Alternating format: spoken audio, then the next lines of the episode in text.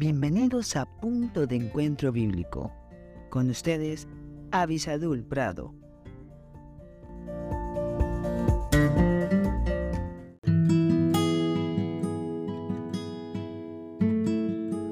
Hola, hola. Qué bueno que estamos juntos nuevamente. Gracias a Dios. Y hoy, continuando con nuestro tema de la benignidad, de la bondad de Dios hecha manifiesta, quisiera que me acompañaran a Mateo capítulo 11, el versículo 29. Pero me voy a permitir leer desde el 28. Dice, venid a mí todos los que estáis trabajados y cargados, y yo os haré descansar.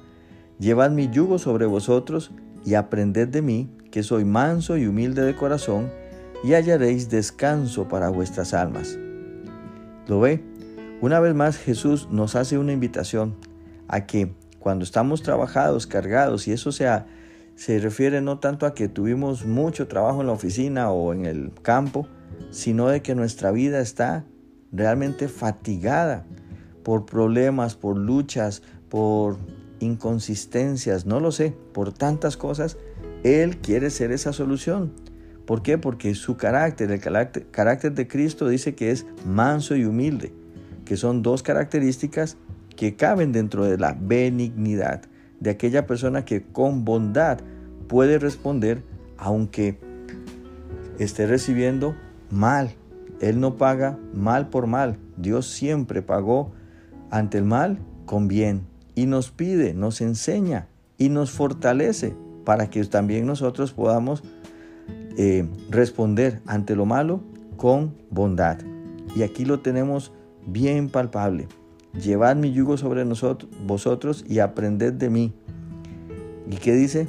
Que soy manso, poder bajo control, humilde, o sea que puede ponerse al nivel más bajo con tal de servir a los demás.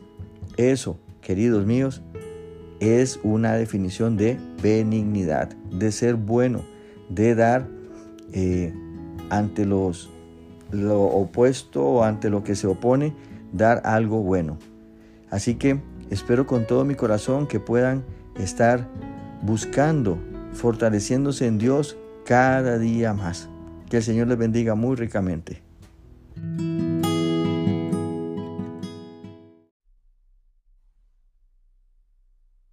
Gracias por estar con nosotros en este podcast Punto de Encuentro Bíblico. Si este podcast te fue de bendición, no olvides escribirnos a punto de encuentro bíblico 1717 arroba gmail.com y en nuestras redes sociales. Más que la miel en Facebook, arroba más que la miel 1910 en Instagram. Que Dios te bendiga.